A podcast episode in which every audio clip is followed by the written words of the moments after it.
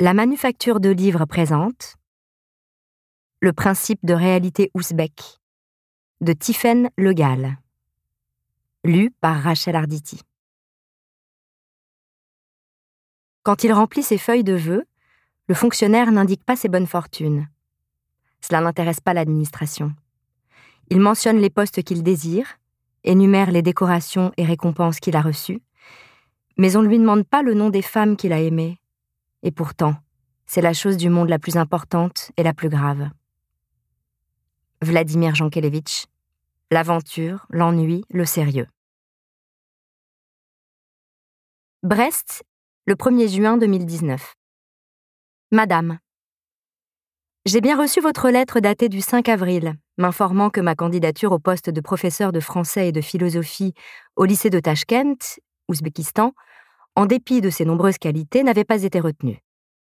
J'ai pris acte de vos regrets et de votre respect profond. Je suis cependant moi-même au regret le plus sincère de vous informer que je ne peux accepter votre décision, que je me vois par conséquent contrainte de refuser. Cela mérite quelques explications, je vous le concède, et bien que votre propre refus se fût trouvé raffermi par une plus franche justification, je vais prendre la peine de développer un peu ici les raisons de ma décision. Vous n'êtes pas sans connaître les motivations principales qui m'ont poussé à candidater au lycée français de Tashkent, unique établissement agréé par l'Agence pour l'enseignement français à l'étranger de toute l'Asie centrale, et que j'imagine volontiers perdu aux confins de la steppe du Doab de Boukhara, vague construction de bois et de peau siégeant au milieu de quelques yourtes, soumise à l'âpreté du climat sans clémence du désert perse, qui aurait forgé la rusticité, la sincérité et l'authenticité brute de ses habitants. Le rêve étant un puissant moteur d'action, je vous saurai gré de ne pas me remettre les idées en place, en me rappelant que Tashkent est une métropole de 2 millions d'âmes, construite en partie pendant la domination soviétique à laquelle le pays fut soumis jusqu'en 1991. Je vous remercie d'avance de ne pas me décrire les larges avenues minérales et austères baptisées du nom d'obscurs héros de la révolution bolchevique, tous pétris d'idéalisme communiste et si empêtrés dans leurs errements qu'il valait mieux à tout prendre qu'ils se fissent sauter le caisson plutôt que d'admettre que des innocents périrent au goulag. Je ne sais que trop bien à quel point la laideur quotidienne s'incruste dans nos vies et à partie liée avec la vision poétique du monde, et l'art de prendre sa vie pour un film de Pavel Pavlikovski. J'habite Brest, ville dont l'architecture a dû faire figure dans le bureau de guingois d'une baraque provisoirement dépêchée au milieu des gravats au lendemain de la guerre, de questions superfétatoires à une époque où l'urgence repoussait les questions d'esthétique dans les lointains recoins d'une frivolité négligeable et importune. Je sais bien ce que sont ces avenues à l'horizontalité affligeante. Je connais par cœur ces façades grises et planes, où seuls des saillies de poutres en béton donnent une forme de relief, géométrique lui aussi, parallélépipédique à un ensemble d'une sobriété et d'un ennui confondant. Je vis dans cet univers de courbes absentes, de rondeurs évacuées, d'espaces rentabilisés et réduits à sa plus stricte utilité. Je me suis trouvé chaque jour depuis que j'arpente cette ville, dans la brume d'hiver ou sous la pluie d'été, comme un élément incongru et encore trop difforme, plein de courbes et de déliés, de chantournements trivial, au milieu de cette rectitude enlaidie par l'usure du temps. Aussi ne cherchez pas à me faire perdre mes illusions, en me décrivant Tashkent comme une autre Brest, cité à la majesté monstrueuse, décuplée pour ainsi dire, se rengorgeant de sa laideur ogresse comme d'une gloire malsaine et anthropophage, s'annonçant toute prête à avaler les derniers débris de l'âme humaine et de sa propension à la poésie, tuant dans l'œuf toute aspiration au sublime, à la grâce et à la beauté. Du moins m'avez-vous présenté Tashkent comme une ville sûre où il fait bon vivre en famille, et ces formules dignes d'un prospectus pour tour opérateur m'auront suffi, dans l'idée d'un bonheur pondéré et aseptisé, dégagé de toute contingence de la misère humaine toujours prête à se rappeler à notre bon souvenir, et dont nous souhaitons tous, n'est-ce pas, préserver nos enfants. Vous me vantâtes la ville à l'occidental, comme le parangon d'un confort assuré, une perte de repères modérée, en somme, à l'image de l'islam pratiqué par la majorité de la population et dont on espère, pensez-vous, ne pas ressentir la pression. Il me semble qu'il y a eu un certain malentendu entre nous. Ce que je viens chercher en Ouzbékistan, finalement, ne concerne pas la réalité de ce que je pourrais y voir, y faire, même y vivre. Peu d'événements vécus sont véritablement réels, réels à 100%, je veux dire. J'entends d'ici vos objections. Certes, l'obtention du bac ou du permis de conduire, toutes ces étapes qui existent sur papier, validation en quelque sorte certifiée du réel, sont incontestables. Mais avez-vous remarqué qu'il est dans ce cas nécessaire de dresser un constat, de délivrer un diplôme pour s'accorder sur la réalité, pour que les deux parties s'assurent qu'elle a bien eu lieu, que ce jour-là, à cette heure-là, le créneau réalisé dans les règles de sécurité qui s'imposent, en vertu du code de la route, a permis à l'inspecteur de convenir que vous étiez apte à conduire un véhicule motorisé de catégorie B, en race campagne comme sur le périphérique parisien. Et entre nous, je n'ai jamais conduit sur le périphérique parisien et je m'y refuserai fermement tant j'ai le sentiment que ce serait risquer ma vie, ainsi que celle des potentiels passagers qui auraient l'inconscience de monter à mes côtés.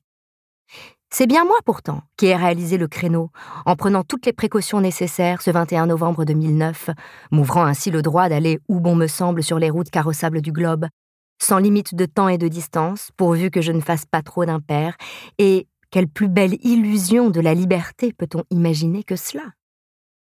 Exception faite de ces quelques moments où le réel s'impose, quelle part la réalité tient-elle dans notre vie?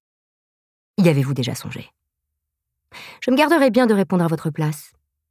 En ce qui vous concerne, je ne sais pas, il est vrai que, pour ça comme pour le reste, pas d'uniformité. Et prétendre connaître quelque chose à la nature humaine est bien la dernière bêtise à laquelle je me risquerais. Mais pour l'être subjectif que je suis, la réalité tient une part bien petite, négligeable même souvent, de la substance existentielle. L'essentiel de ce qui fonde les événements de mon quotidien relève de l'impression, de la sensation, de la synesthésie même, de l'interprétation chimérique qu'une pensée, un mot, ont pu faire naître en moi. Ne croyez pas pour autant que je suis dans mon monde, coupé de l'autre, celui dans lequel les gens, vous, toute l'humanité vit. Je suis aussi ancré que vous, aussi amarré à la terre qu'une bernique à son rocher. Seulement tout ce que je perçois est intimement relié à l'espace de ma vie intérieure. Voici deux jours, par exemple, qu'une image revient, me poursuit, me hante presque, et je sais que cette image, trouble dans ma pensée, colore chacun de mes gestes, habite mes paroles, y compris quand je mets le dentifrice sur la brosse à dents de mes enfants, ou que je rappelle à ma fille de prendre son sac de piscine pour l'école, car on est jeudi. L'image est là, en surimpression, et il serait même abusif de parler d'image. Cela tient davantage d'un souvenir esquissé, d'une imprégnation, de la mémoire de l'eau. Oui, quelque chose de l'ordre de l'homéopathie des impressions, aussi ténue, quelque chose comme la sensation d'une main qui vous aurait pressé le bras pendant quelques secondes à peine, et dont votre peau conserverait la prégnance, car elle est marquante, surprenante, car une main, vous saisissant ainsi, vous touchant, est si rare, et que cela vous émeut. Aussi gardez-vous un certain temps la sensation nette de la pression, quand bien même personne ne vous touche plus. En l'occurrence, il ne s'agit pas d'une main, mais d'un regard, un regard bleu liquide échangé dans un couloir alors que je partais. Et que signifiait ce regard pour qu'il me poursuive de la sorte? Était-il seulement intentionnel? Quelle importance avait-il pour celui qui me l'a lancé? Que contenait-il d'indicible et d'inexprimable? Que disait-il de ce qui ne se dit pas? Que portait-il d'ineffable qui a touché une part si profonde de mon être qu'elle échappe à toute formulation? Et pourtant, Quoi de réel? Quoi de concret, palpable, matériel? Tout ce que je pourrais affirmer à propos de ce regard, cette sorte de supplique qui semblait déjà tout comprendre de ce qui n'adviendrait pas en même temps qu'elle portait l'espoir que le désir fait naître, toute la connivence des âmes qui savent, sans besoin de rien exprimer, ne concerne que moi, mon intuition, ma sensibilité, d'aucuns diraient ma sensiblerie, et une sorte d'instinct que notre cartésianisme nous pousse à réprouver. Et contre combien de regards de ce genre Descartes lui-même dut-il lutter pour fonder son cogito? Sans vouloir substituer la phénoménologie à l'existentialisme, la question mérite d'être soulevée, ne trouvez-vous pas? D'ailleurs, le fondement de son interrogation est légitime. C'est juste la réponse qu'il y apporte, et dont on s'est trop souvent satisfait, qui est discutable, et à mon sens insuffisante. Je ne cherche pas, cela dit, à ouvrir le débat. J'ai bien vu, lors de notre entretien, combien il vous intéressait peu de connaître mes compétences en matière de philosophie. Alors même qu'il me faudra enseigner cette discipline à des élèves préparant l'épreuve du baccalauréat, et qu'elle ne constitue en aucune manière ma spécialité. Quand j'ai abordé la question lors de notre échange, et cherché à justifier mon aptitude dans ce domaine, Vous avez éludé le sujet et vous êtes contenté d'un argument un peu fallacieux, à mon sens, témoignant peut-être de votre limite à conduire ce genre d'entretien dans le champ de vos propres compétences, arguant qu'il suffisait d'être motivé pour y arriver et que cela ne poserait aucun problème.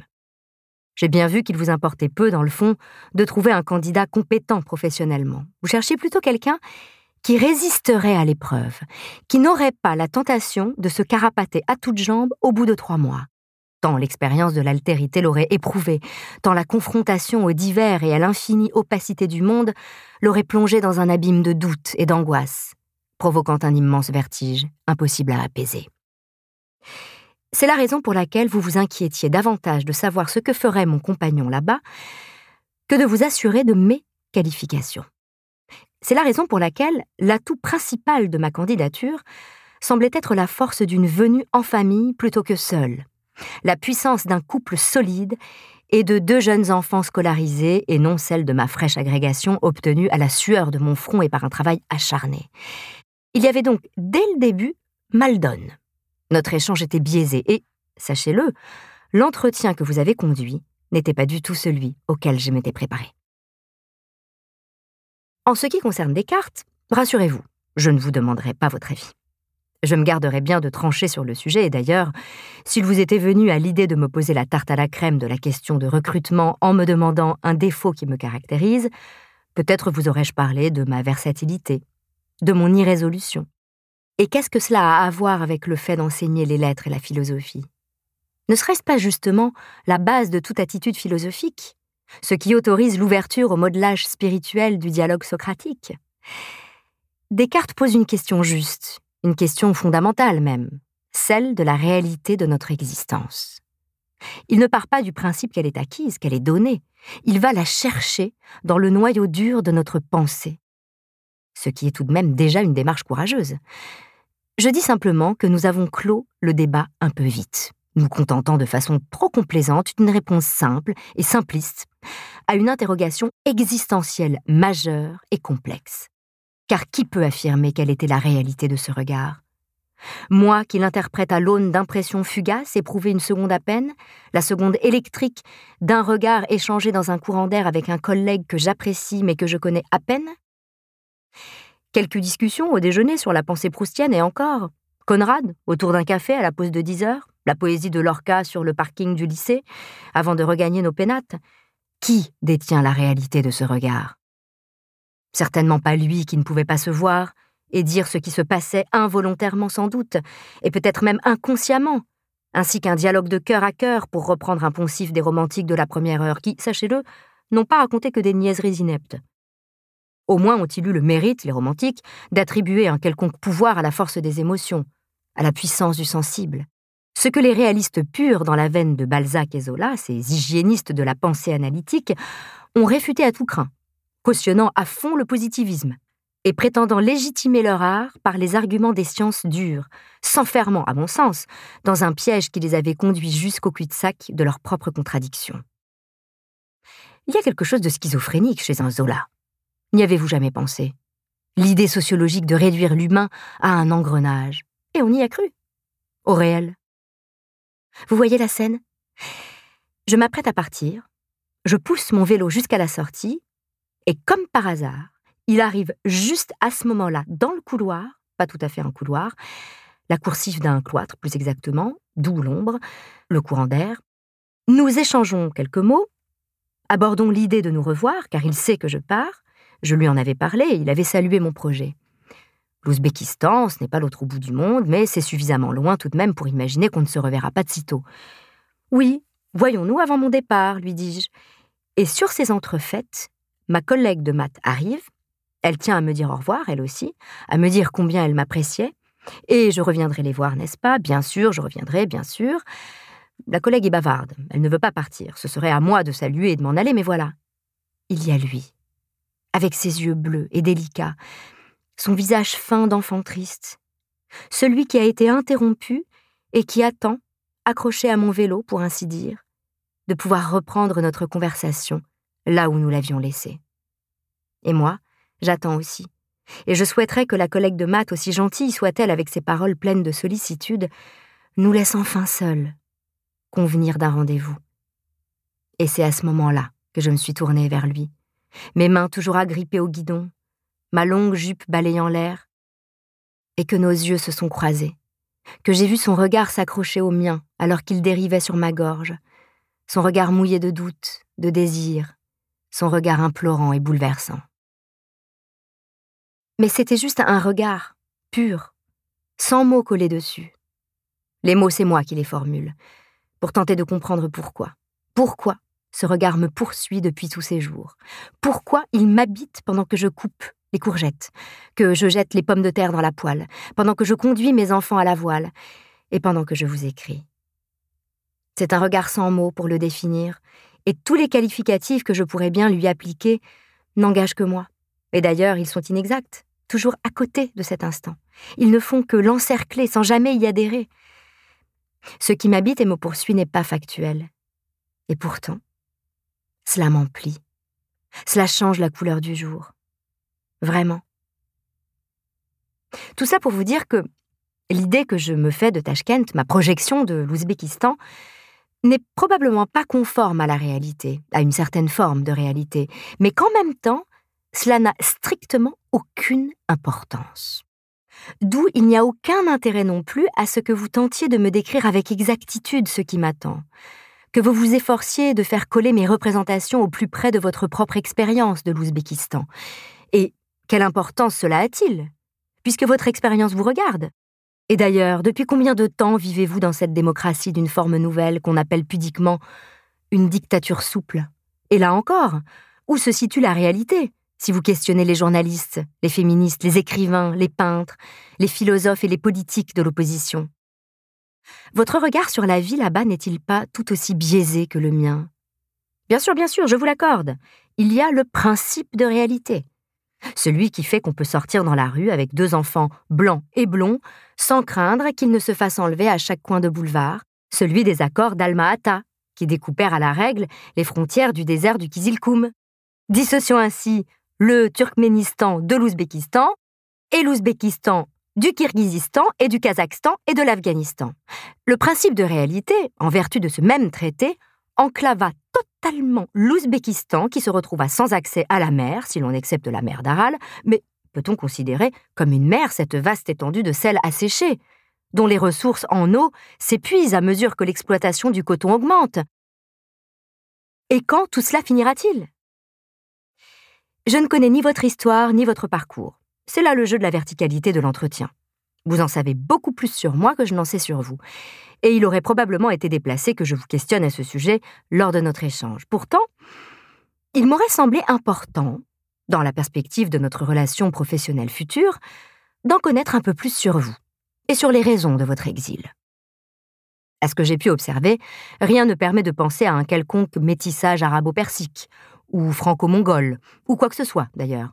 Blonde et pâle comme vous êtes, le visage plutôt rond, les traits d'une douceur amène que la transparence des yeux nimbe d'un certain mystère, rien ne permet de vous attribuer un quelconque exotisme, la plus petite parenté avec l'ailleurs, ne vous en déplaise.